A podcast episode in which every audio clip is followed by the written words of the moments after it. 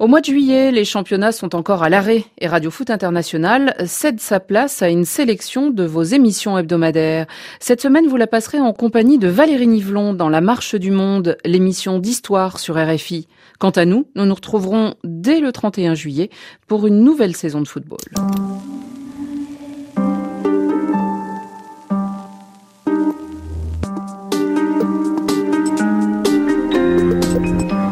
La Marche du Monde. Valérie Nivelon. Deuxième épisode de notre reportage à Saint-Louis du Sénégal. Après son caractère métissé, c'est au patrimoine architectural de la plus ancienne ville du Sénégal que nous nous intéressons aujourd'hui. Une émission dédiée à notre confrère franco-sénégalais Jean-Karim Fall, disparu en mai dernier.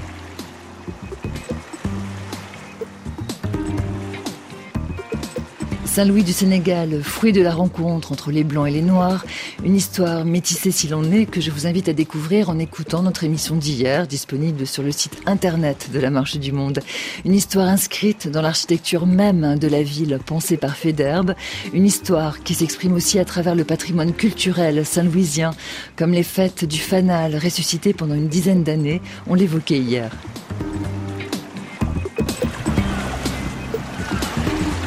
Jean-Pierre Dozon, vous êtes euh, africaniste, euh, anthropologue et vous êtes frappé par la richesse matérielle et immatérielle de Saint-Louis, patrimoine mondial, où d'ailleurs il faut que vous nous euh, guidiez, car c'est un monde, ce monde saint-louisien, où de nombreux univers se mêlent, s'en mêlent et nous perdent presque. Oui, tout à fait. Je l'ai appelé un entre-monde, parce que d'une part, il y a la mer, il y a le fleuve, il y a le désert, il y a bien sûr des terres, disons, cultivables, il y a un monde bien sûr européen, il y a un monde métis, il y a bien sûr un monde africain, sénégalais, wolof très largement, mais aussi mort. La Mauritanie est toute proche. Il y a, je dirais, catholicisme, il y a euh, islam, et un islam très diversifié, puisqu'ici, au Sénégal, c'est un islam confrérique pour une bonne part, hein, la Tijania, la Kadiriya, la Mouridia, et donc, euh, on a là une grande diversité, une richesse, et tout ça étant concentré dans euh, cette ville, qui est donc une ville, en effet, de coexistence, de syncrétisme aussi, évidemment, parce qu'au fond, tout ça s'est rencontré, s'est mélangé, et ça produit un effet tout à fait euh, étonnant, singulier. C'est une singularité, cet endroit. On a là un, un monde qui, je crois, me semble-t-il, il n'y en a pas autant que cela. Il y en a sans doute d'autres de semblables, mais sur le plan même physique, Hein. c'est quelque chose de tout à fait étonnant. Alors de l'autre côté du fleuve, il y a ce, quartier des pêcheurs, euh, Gatendar. Nous allons euh, tout de suite aller avec un, enfant de ce quartier, Amadou Diop, qui aurait dû d'ailleurs devenir un pêcheur, lui aussi. Nous allons euh, découvrir ce quartier.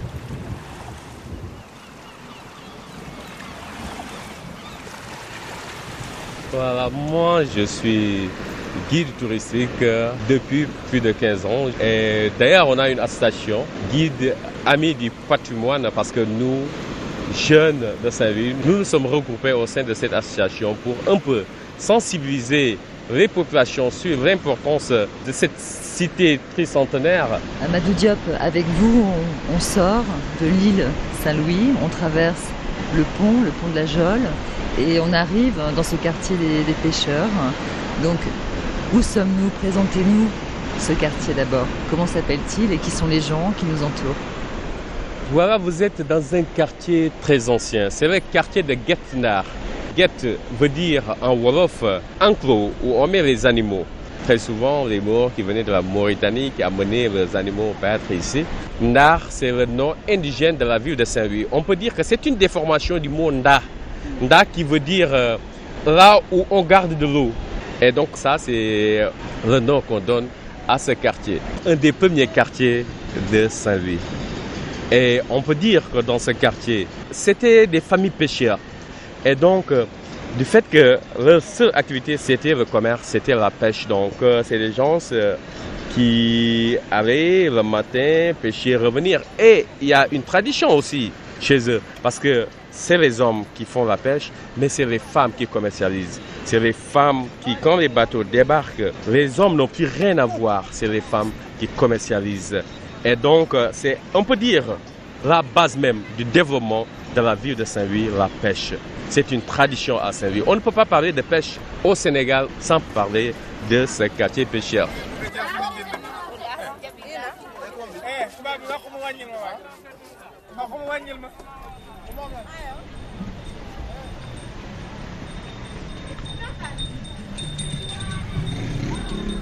Alors on se retrouve, euh, Jean-Pierre Dozon, dans cette maison euh, si typique de l'architecture saint-louisienne. C'est une maison à balcon et devant nous le fleuve, devant nous un, bateau dont on va raconter euh, également l'histoire en, parlant de faits d'herbe euh, tout à l'heure. Mais d'abord, ce qui me frappe, c'est que ces différents mondes qui coexistent ici à Saint-Louis s'inscrivent aussi dans une géographie. On vient de l'entendre. Il y a le fleuve, la langue de Barbarie où sont les pêcheurs, il y a la mer de l'autre côté, il y a cette île. Est-ce que chaque quartier aussi, finalement, véhicule une histoire? Oui, euh, chaque quartier véhicule une histoire et puis je dirais même une sorte de trait, de caractéristique. Alors même, d'ailleurs, il y a l'île euh, Saint-Louis, proprement dit, euh, donc euh, l'île de Dar, là où tout a commencé. Et même, il y a une différence entre la partie sud et la partie nord. Hein. Il y avait le quartier où il était vraiment les Blancs et les Métis, puis il y avait le quartier de l'île où il y avait les premiers Africains qui s'installent, les premiers commerçants, là où il y avait les captiveries. Et donc, il y a des distinctions qui s'opèrent à l'intérieur même de l'île. Pourtant, l'île n'est pas très grande. Et puis ensuite, il y a eu les premiers quartiers extérieurs sur la langue de Barbarie, en effet, Gendar, qui est le quartier des pêcheurs, et la pêche, c'est tout un univers. Hein. il faut voir ces pirogues magnifiques, peintes, etc. Et là, euh, c'est un quartier qui est arrivé un petit peu après la naissance du fort, la naissance de l'île Saint-Louis. Il y a eu Ndartout, aussi un autre quartier, puis ensuite Sor euh, a été un autre quartier de la ville, et puis euh, sur la partie continentale de l'île, les quartiers se sont multipliés, et donc avec des populations différentes. Au départ, bien sûr, l'île, c'est les Blancs et les Métis. Ensuite, c'est les premiers euh, commerçants euh, Wolof et les traitants Wolof qui s'installent. Mais ensuite, il y a eu tout un monde d'affranchis. Parce que quand il y a eu l'abolition de l'esclavage, les esclaves sont restés là. Il y avait aussi des esclaves qui travaillaient, non pas pour être exportés, mais pour travailler tout simplement euh, auprès de tel ou tel. Eh bien, ils ont été libérés à ce moment-là. Et il y a des quartiers où on sait que la plupart sont des descendants d'esclaves. Les gens le savent, même si, bien sûr, ça ne se fait pas que de le dire ou de l'évoquer. Donc, on a bien sûr là un état d'esprit euh, diversifié qui correspond bien à cette ville qui ne se conçoit que dans la pluralité en quelque sorte, dans la pluralité de ses composantes, de ses composantes de population, mais aussi de ses quartiers. Jean-Pierre Dozon, euh, c'est bien le cœur de Saint-Louis, l'île Saint-Louis qui a été classée euh, patrimoine mondial de l'UNESCO et c'est une architecture, un urbanisme qui a été pensé par Federbe. Alors le temps est venu de nous raconter justement ce, personnage qui a façonné cette ville de Saint-Louis. Oui, quand Federer arrive, c'est-à-dire dans les années 1850, c'était à l'époque de Napoléon III, et donc c'est les débuts véritablement de la pénétration française en Afrique. Là, pour le coup, on pénètre les terres, alors que jusqu'à présent, on ne pénétrait pas les terres vraiment. Eh bien, euh, la première des choses que fait Federer à Saint-Louis, c'est d'aménager. Il se comporte un peu comme Haussmann à Paris. On fait du bâtiment, on construit, on aménage, on trace des rues, on quadrille, et puis surtout, il se trouve quand même que c'était une île où il y avait pas mal d'épidémies. Hein. Tout se passait pas bien, tout n'était pas rose.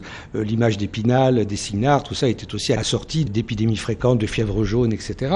Et donc, euh, Federer essaie de mettre bon ordre dans cette affaire. Donc, il y a une espèce de, de mise en ordre de cette ville. En particulier, il bâtit un premier pont qui relie euh, l'île à la langue de Barbarie, hein, de façon à ce qu'il y ait des liens qui s'établissent, de façon à ce qu'on fasse respirer l'île, euh, etc. Et puis surtout, Féderbe est celui qui met au point toute une série de choses qu'on va retrouver dans l'histoire coloniale en Afrique après. Les premiers tirailleurs sénégalais, c'est lui qui les met en place, c'est lui qui commence à organiser à partir de Saint-Louis euh, toute la politique euh, musulmane française vis-à-vis de l'islam, c'est lui qui commence à nommer des commandants de cercle, etc. etc. Enfin, tout ce qu'on va retrouver ensuite, 30 ans plus tard, dans la colonisation française de l'Afrique, Féderbe le met en place à Saint-Louis. Bien sûr, c'est un bâtisseur colonial, donc je ne vais pas faire l'apologie de la colonisation à travers lui, mais euh, comment dirais-je, c'était quelqu'un qui avait fait les bureaux arabes en Algérie avant, c'était une sorte de saint-simonien, c'est-à-dire qu'il y avait une vision un peu utopiste de la colonisation, ou même d'une certaine façon, c'était plutôt quelqu'un qui était pour la rencontre et le métissage des races. C'était pas un raciste, si vous voulez, comme il y en avait d'autres à l'époque, à la même époque. La preuve en est, c'est qu'il a en effet une, femme du cru. Donc, euh, on peut grosso modo dire du mal de la colonisation, évidemment, mais il faut distinguer à l'intérieur des figures, et Federer n'est sans doute pas le pire, je veux dire.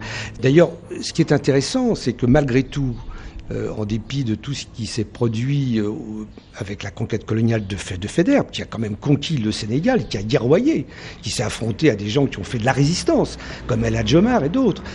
Eh bien, Fédère, dans l'esprit des Saint-Louisiens, n'est pas rejeté véritablement. Hein. C'est-à-dire qu'on aime bien le citer. Il y a encore, bien sûr, euh, la place Fédère, il y a le pont Fédère, il y a le lycée Fédère, etc., etc. Il y a le jumelage de Saint-Louis avec Lille, Lille étant euh, la cité natale de Fédère. Donc, il y a une appropriation saint-louisienne de ce personnage, tout simplement parce que c'est lui qui a refait Saint-Louis, puisque Saint-Louis existait bien sûr avant lui, mais véritablement, c'est lui qui lui a donné, disons, toute sa forme actuelle, celle qu'on voit les rues, euh, les bâtiments, la place, euh, tous les monuments qu'on peut voir encore, le palais du gouverneur, euh, et même l'église catholique, et même la grande mosquée, etc. Tout ça remonte à la période de Fédère, qui a été donc l'aménageur de cette ville et même de l'hôtel de ville, où Bamba Dieye, ancien maire de Saint-Louis, soulignait en 2010 toute l'importance de ce classement de Saint-Louis au patrimoine mondial de l'UNESCO, un label que la ville de Saint-Louis risque encore de perdre aujourd'hui. Oui, absolument. Et c'est pour cela que nous tous nous travaillons. Parce que Saint-Louis, c'est d'abord son patrimoine, c'est son architecture portugaise euh, et française, du XVIIe, du XVIIIe et du XIXe.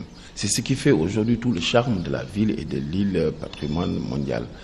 Et c'est la raison pour laquelle je pense que le travail qui doit être fait, il doit être fait en profondeur, c'est faire en sorte que les populations, les citoyens de Saint-Louis soient les premiers à s'approprier ce patrimoine et à le défendre. À le défendre d'abord contre l'usure du temps, mais aussi contre l'action dévastatrice de citoyens qui n'ont pas une bonne connaissance, encore moins une maîtrise de ce que c'est la valeur patrimoniale de l'île de Saint-Louis. Et nous avons espoir, puisque déjà il y a pas mal d'efforts de réhabilitation qui sont en cours. Il y a un important programme de développement touristique euh, financé par l'Agence française de développement, que nous saluons au passage, qui va être un élément catalyseur et qui va certainement accroître la permanence et la prééminence de la défense du patrimoine et de ce patrimoine dans la ville de Saint-Louis.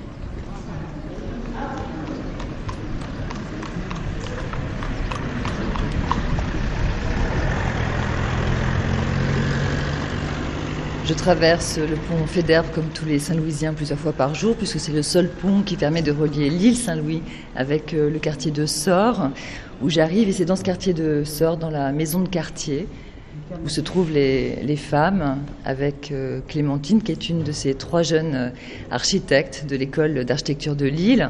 Bonjour. Bonjour, donc là on a des photos en fait des différentes portes euh, traditionnelles de l'île de Saint-Louis. Donc c'est surtout les portes des maisons basses, en fait donc qui sont travaillées au niveau du linteau. Et donc là on va travailler avec Michel qui est sérigraphe pour créer en fait des petits sacs euh, à rabat. Michel, bonjour. Bonjour, bonjour. On ne croyait pas que avec euh, du tissu, avec de l'éponge, avec du carton, on peut faire un bâtiment, comme par exemple une baraque ou bien une maison avec euh, l'ancienne galerie, même le pont. Le pont Fédère. Le pont Fédère. Clémentine nous a montré comment on fait le pont. Et avec euh, le, pont, ça vous a donné l'idée de faire des objets. Quels objets? De l'objet de boîte à bijoux, de boîtes pour les enfants qui vont à l'école. Des trousses. Des trousses, boîtes pour les hommes qui ont leur bureau. Et alors vous, un jour, vous êtes venu avec une photo pour montrer quelque chose à Clémentine. Oui, oui, la garde sort. La garde de votre quartier. La garde de notre quartier, parce que c'est un patrimoine. Bonjour madame. Bonjour. Ah, alors là, ce n'est pas le pont. C'est une sacoche et c'est une porte ancienne qu'on retrouvait généralement dans les grands bâtiments comme la poste, comme l'hôpital. C'est de grandes portes qui étaient là pendant l'époque coloniale. Puisque Saint-Louis est classé ville historique, on essaie de faire ressortir, de revendre la ville à travers ces objets-là. Donc c'est une grande porte, une ancienne et lourde porte que je suis en train de broder pour en faire un sacoche. Voilà, c'est ce qu'on est en train de faire. C'est vraiment intéressant. Hein. C'est vraiment intéressant. Est-ce que je peux vous demander de, vous présenter? Oui, donc euh, je m'appelle Madame Diop, Aïssatou Sibi. Je suis la présidente de l'association pour le développement de Diamagan, ADD. C'est une association qui depuis 1994 travaille 24 heures sur 24 pour montrer à Djamagan qu'il y a de l'expertise au niveau du quartier. Donc nous souhaiterons aussi la pérennité de ces activités-là. Nous ne voulons pas qu'on fasse l'activité comme ça et s'en aller, non, parce que là, il y a un projet. Les femmes vont mettre en place une unité de production pour continuer le travail. C'est important et elles vont démultiplier envers les jeunes filles qu'elles encadrent et envers d'autres femmes du quartier parce que là, la demande est forte. Ce que vous souhaiteriez, c'est au final pouvoir ensuite commercialiser ces Oui, objets oui, du important. patrimoine. C'est oui, c'est important. Bon courage, madame. Merci. C'était ça, mais après, je sais pas si on a un petit peu, mais je parle des maisons basses et puis du travail en relief. Après, toi, tu m'as dit que tu avais choisi celui-là, tu vois, et, euh, je t'explique pour les portes, où ça se met sur l'île, tout ça. Et après, je te demande, toi, si on veut faire la scénographie ou de la peinture, comment comment tu vas réagir. Monsieur le maire, monsieur Bamba Diaye, en ce qui concerne les actions aussi, euh, notamment euh, des femmes dans les quartiers, par exemple les brodeuses du quartier de, de euh, qui se sont associées avec de jeunes architectes lillois, puisque Saint-Louis est jumelé à la ville de Lille, et qui proposent justement de montrer, de rendre visible ce patrimoine saint-louisien à travers des objets comme des sacs, comme des trousses pour les écoliers. Elles ont un vrai projet, mais elles ont besoin de vous. Est-ce que vous êtes prêts à les soutenir? Oui, absolument. D'autant plus que l'idée de départ est partie de la commune de Saint-Louis, qui a déjà lancé l'idée des 350 ans et qui a vraiment travaillé avec euh, Madame Hirschi de l'école d'architecture de Lille pour véritablement donner un plus à la dimension euh, célébration. Mais ce qui était le plus important, c'est que pour valoriser le patrimoine, on a besoin de ce que ces femmes-là sont en train de faire. On a besoin de, représentations en miniature ou d'autres formes euh, culturelles, par des peintures, par de la sculpture, par toute autre forme d'expression artistique, à même de permettre à tous ceux-là qui viennent en amoureux de la ville de Saint-Louis de repartir avec ce souvenir. Vous voyez donc que la défense du patrimoine et sa valorisation va de pair avec le soutien que nous devons nécessairement apporter à ces dames-là, parce qu'il y va de la survie de Saint-Louis et de sa défense.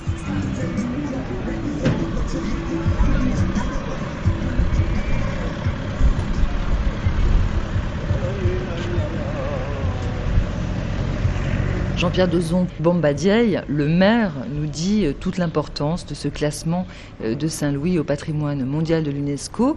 Et en même temps, le fait que ce soit extrêmement difficile de sensibiliser les populations justement sur ce projet patrimonial, est-ce que ça n'a pas à voir aussi avec euh, la culture sénégalaise et, la singularité de cette ville? C'est-à-dire que cette notion de, de patrimoine, cet attachement occidental justement au bâti, est-ce que c'est pas un peu décalé avec euh, finalement l'approche et, la- culture euh, saint-louisienne? Est-ce que c'est ça qui est important ici, justement L'architecture, le bâti, le bâtiment? Oui, euh, la question patrimoniale, bon, puisque en effet cette ville a, l'avantage d'avoir bénéficié d'être classée au patrimoine de l'humanité, bon, par l'UNESCO, c'est très bien, elle le mérite incontestablement.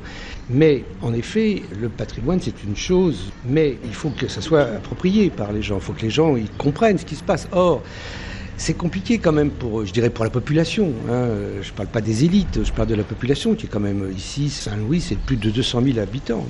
Il y a pas mal de populations quand même pauvres, surtout dans les quartiers euh, qui sont pas dans l'île. Et donc, euh, comment intéresser les gens à la chose? Ça ne peut être que sous une forme, bien sûr, éducative, évidemment. Euh, Il faut que les écoles, il faut que les lycées, il faut que, y compris dans les quartiers, etc., que les gens comprennent de quoi ils retournent, euh, l'histoire de leur ville. hein, euh, Qu'est-ce que c'est que tout ça Donc il faut qu'ils comprennent. Il y a bien sûr ça, puis il faut aussi les intéresser au sens presque, je dirais, pas seulement intellectuel et culturel, mais économiquement. Il faut qu'ils soient impliqués dans toute une série de choses. Donc c'est tout un travail, me semble-t-il, qui maintenant dans les mains des autorités de cette ville et du pays, je dirais plus largement, parce que c'est une chose que d'avoir été classé, c'en est une autre que de faire quelque chose avec ça. Parce qu'il faut avoir le sens des réalités dans ce pays, parce que les gens l'ont, hein, le sens des réalités. On l'a bien entendu avec, euh, avec les femmes justement du quartier de, de Sort. Jean-Pierre Dozon, nous retrouvons tout de suite les informations sur RFI. Et bien sûr, on se retrouve juste après pour évoquer euh, cet héritage de cette histoire métissée de Saint-Louis à travers l'esprit saint-louisien.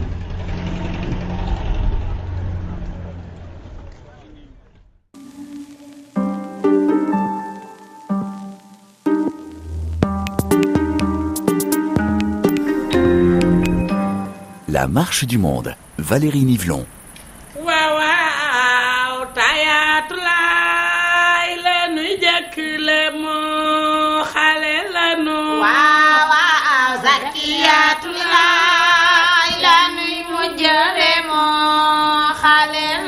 C'est la suite de la marche du monde à Saint-Louis, ancienne capitale du Sénégal. Et nous sommes euh, installés au bord du fleuve Sénégal, au cœur de l'île Saint-Louis, l'endroit idéal pour évoquer le génie du fleuve avec le conteur Ibagay.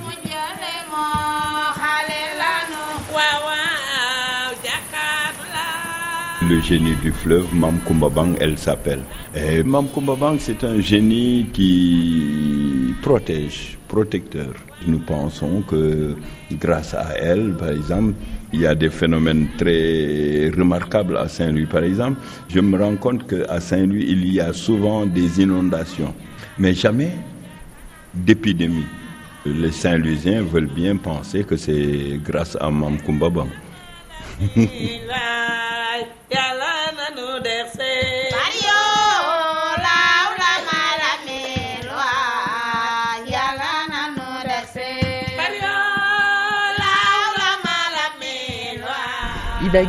On ne peut pas comprendre Saint-Louis si on ne s'intéresse pas au génie du fleuve. Dès la naissance, on est immédiatement lié à ce génie parce qu'il y a des sacrifices qu'on fait pour le génie, pour la mère et pour la protection de la mère et de l'enfant, de tout enfant saint-louisien.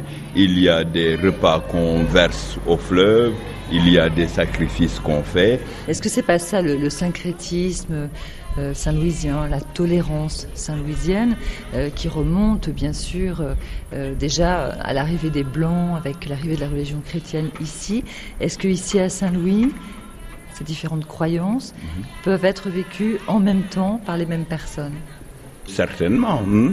certainement. Le syncrétisme, il est là. Hein. Par exemple, pour les matchs de football, hein, les gens n'hésitent pas à faire des offrandes pour euh, les luttes, pour euh, tout événement, tout événement social, pour les mariages, pour les décès, pour euh, toutes choses, les gens euh, mélangent. Hein. Par exemple, les gens ne sentent pas qu'il y a une différence euh, véritablement entre les principes clairs et rigoureux de la religion musulmane et l'animisme, hein, hein, tout clairement. Et il est clair que on peut savoir que, par exemple, entre les chrétiens, les musulmans, il n'y a pas véritablement de différenciation qui se fasse à part dans les lieux de culte. Et puis dans certaines familles, avec l'histoire du métissage qui est si euh, caractéristique de Saint-Louis, on peut dans la même année participer à des cérémonies chrétiennes et participer aussi à des cérémonies musulmanes. Oui, oui, on me racontait que tout dernièrement, avec euh, le décès d'une illustre figure euh, saint-louisienne, Guy Habert, qui était politicien depuis très longtemps, un vieux politicien. Donc, euh, on me racontait qu'il y avait plus de musulmans que de chrétiens qui étaient venus l'accompagner, bon, ses frères politiques, ses relations, et cela ne choque personne.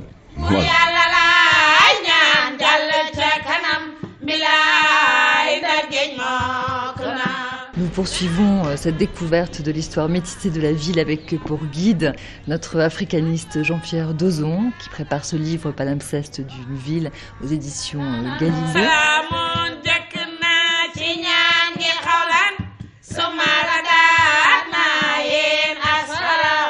Alors on se retrouve, euh, Jean-Pierre Dozon, sur le balcon d'une des grandes maisons euh, saint-louisiennes, du cœur de l'île.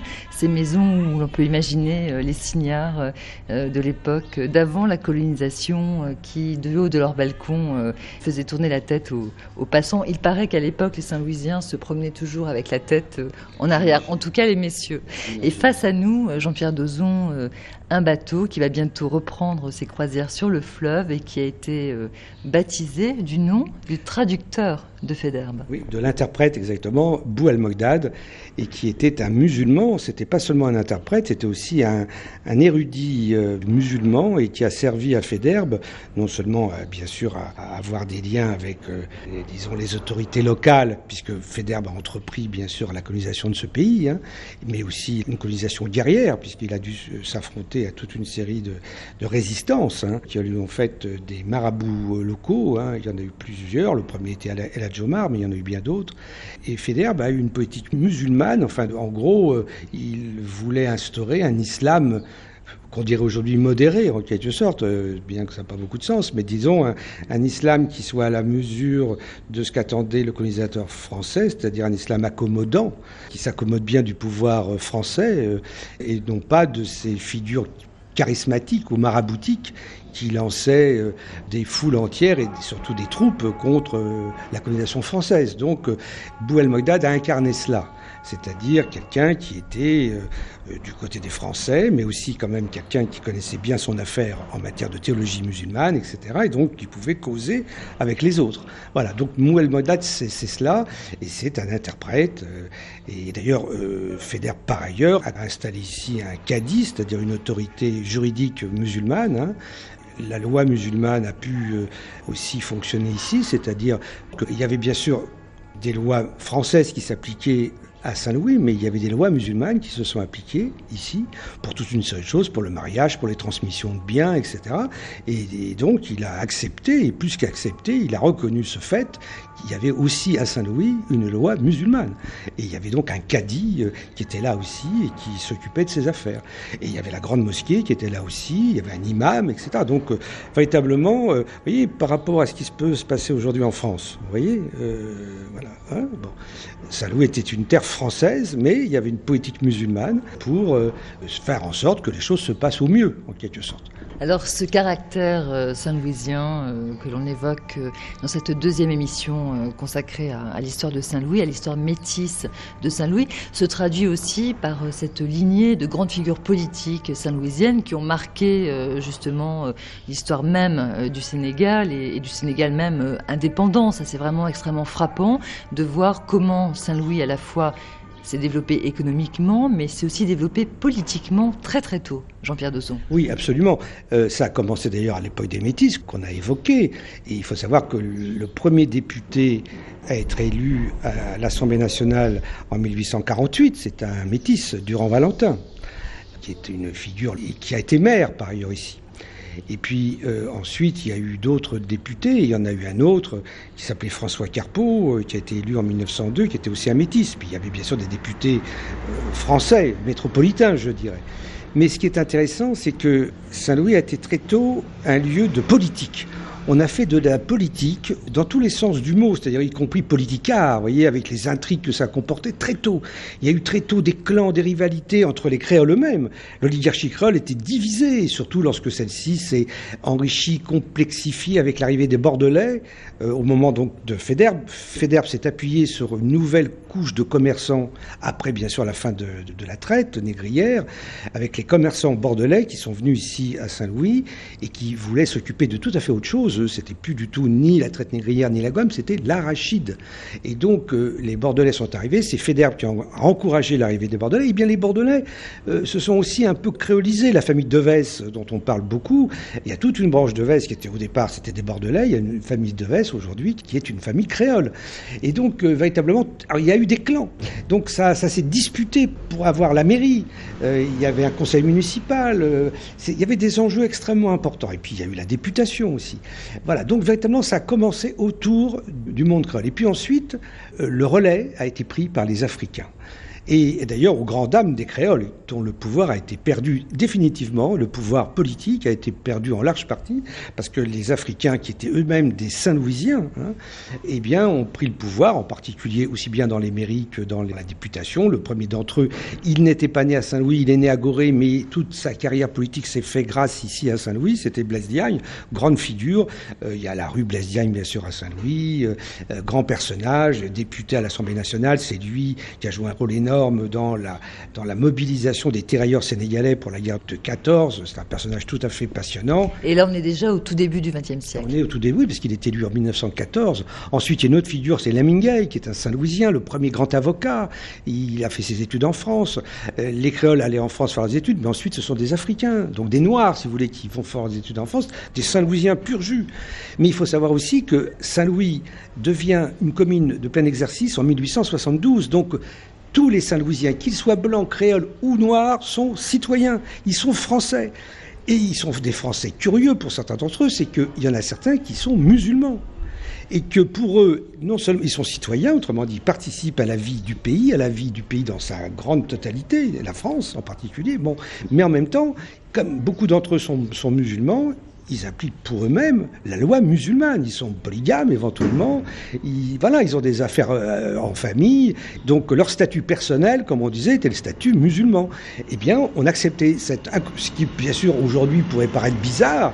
Eh bien, ça se faisait très bien à Saint-Louis, comme quoi le syncrétisme juridique était de mise aussi. Il y a une créolisation du droit ici, à Saint-Louis, aussi bien que d'autres formes de créolisation.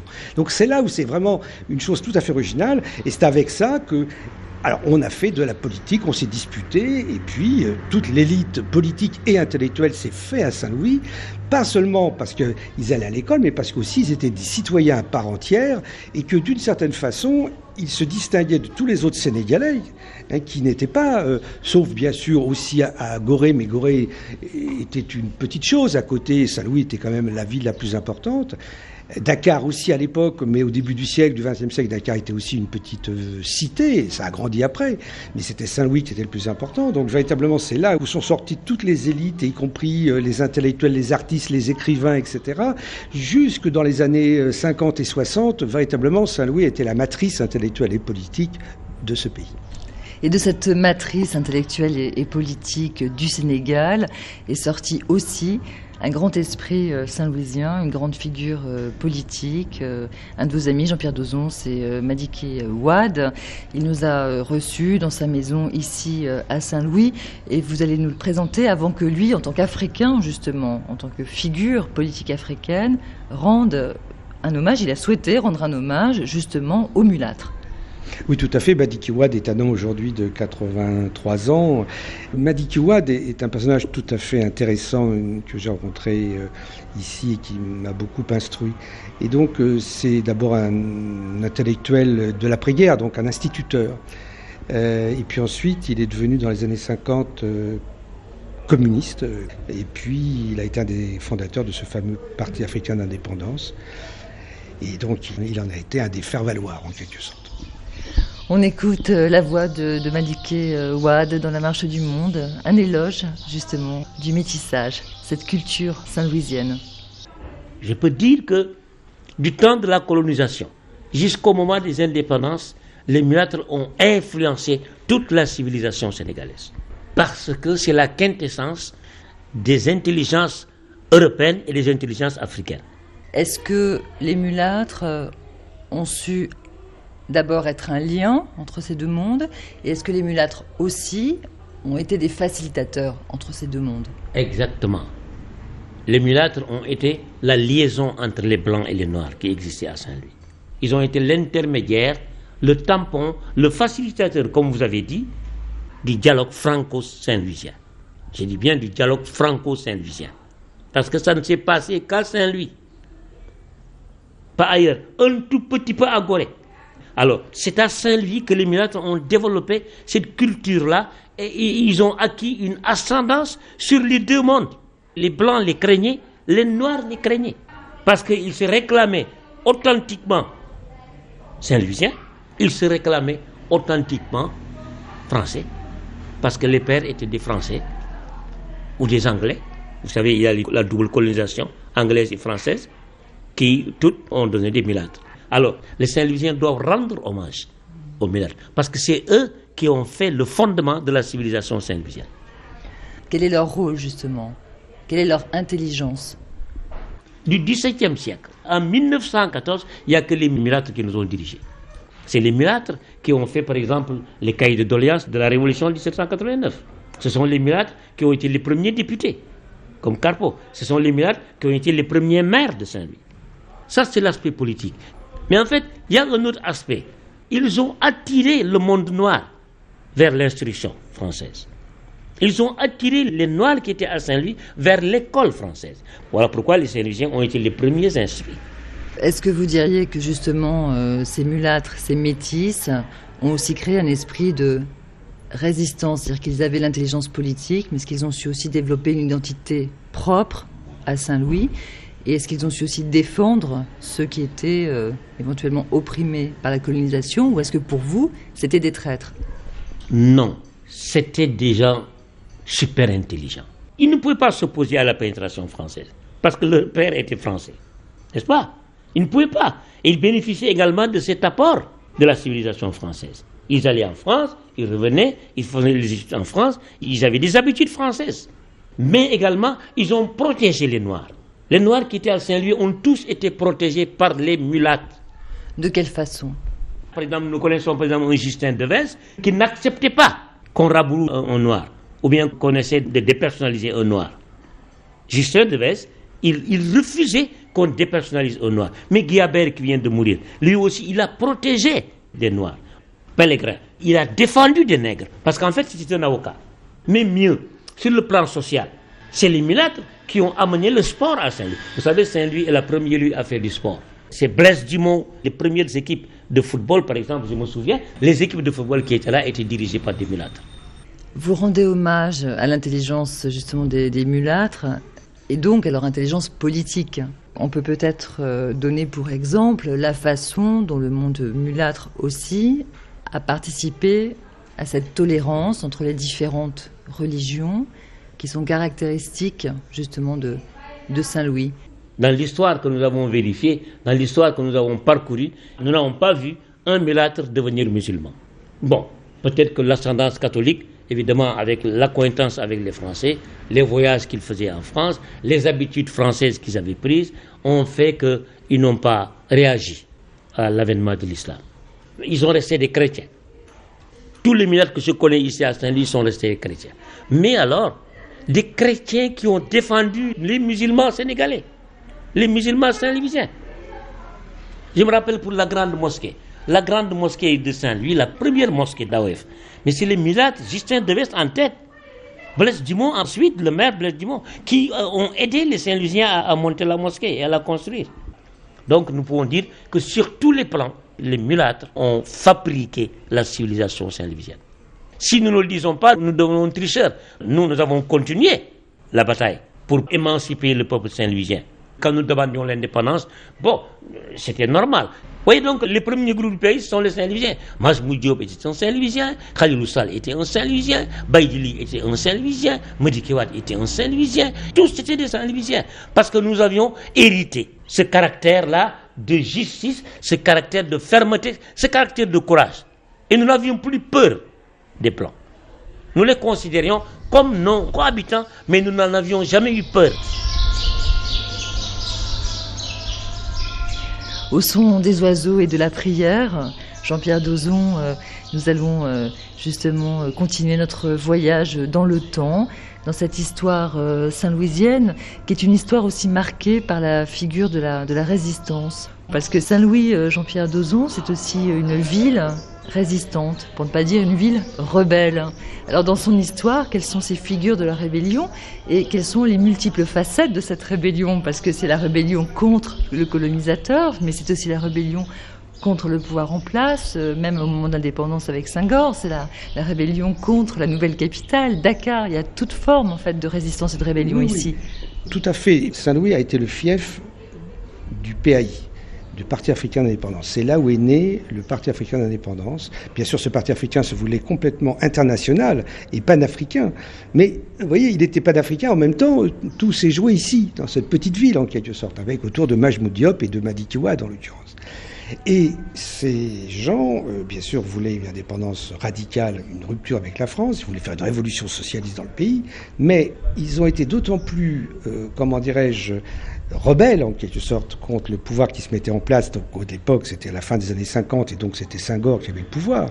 Que euh, Senghor a décidé de décapitaliser Saint-Louis. Autrement dit, jusqu'alors, jusqu'à 1960, Saint-Louis était la capitale du Sénégal.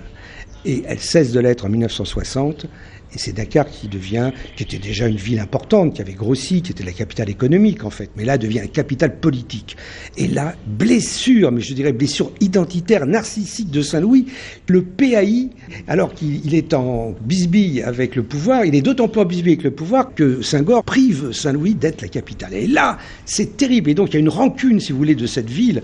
Hein. Et donc le PAI, d'ailleurs, euh, a eu un succès tout à fait grand, parce qu'il a pris fait et cause pour la ville en quelque quelque sorte en tant qu'elle était la capitale, indépendamment du fait qu'ils étaient communistes ou non, si vous voulez. Voilà. Et puis d'ailleurs ensuite, dans les années 60-70, en effet, le pouvoir central laissera Saint-Louis, en quelque sorte, on parlera de la Belle Endormie, une ville en déclin.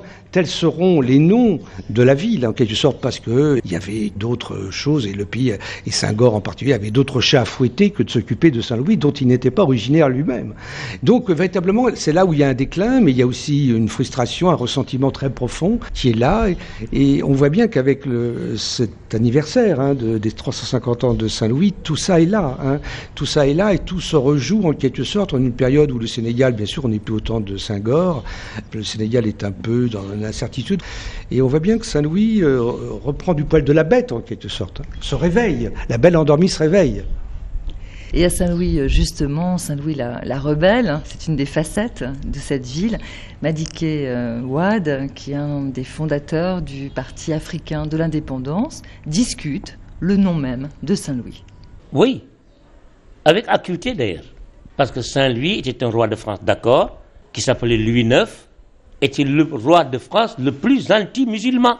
Et que la ville a été créée par Abdoulaye ibn Yassine, qui était un musulman envoyé ici par Dieu. Il l'a cherché pendant au moins 50 ans. Il a retrouvé le lieu et il l'a bâti Darussalam. Ici, c'est un Dara où on venait apprendre le Coran. Voilà pourquoi tous les grands marabouts de, l'Afrique sont passés par ici pour bénéficier de cette baraka. Alors, les Français ne savaient pas peut-être que ça s'appelait Darussalam. Ils lui ont donné le nom de Saint-Louis, Louis IX.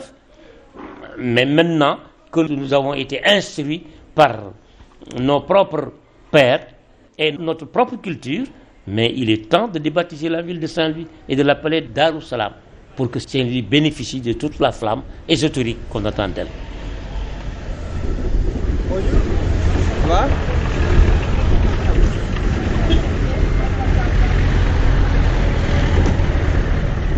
Saint-Louis a l'histoire euh, métissée euh, très riche.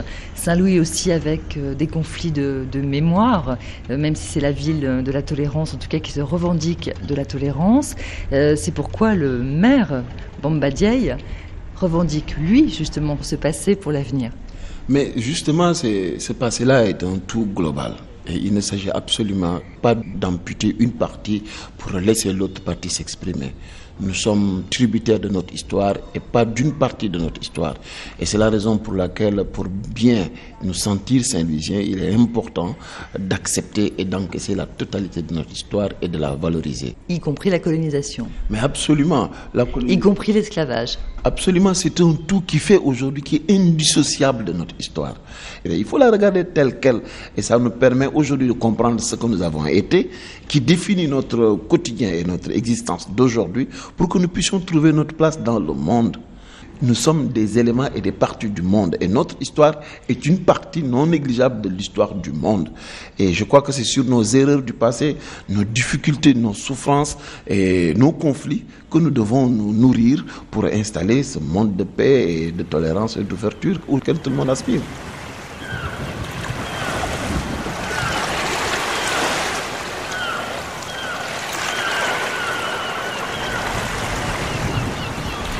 Alors Jean-Pierre Dozon, vous qui avez euh, justement euh, creusé ces différentes couches, ces différentes strates qui font euh, l'épaisseur de l'histoire métissée de Saint-Louis, est-ce que vous avez le sentiment qu'aujourd'hui cet esprit saint-louisien est en danger? Est-ce que le conflit de mémoire sera le plus fort ou est-ce que finalement l'identité saint-louisienne sera la plus forte?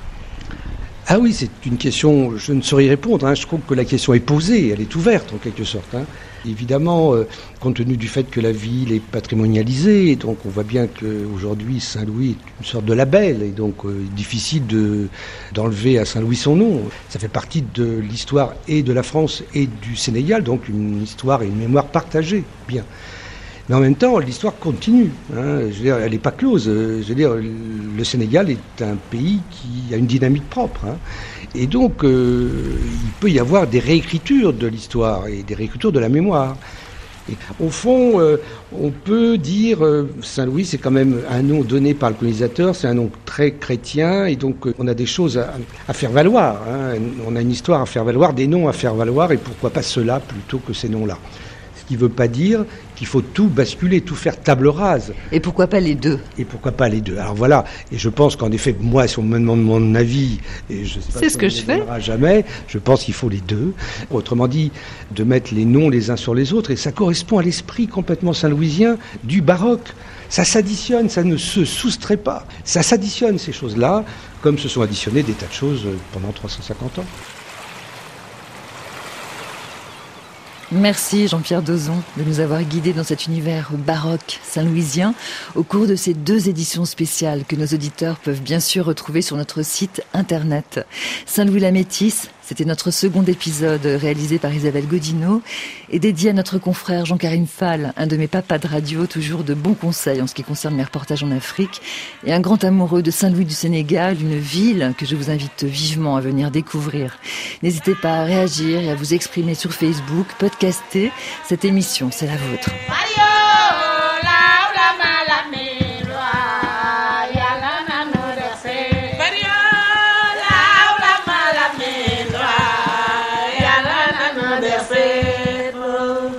Il me reste à vous signaler que la marche du monde reprend son rythme hebdomadaire dès demain.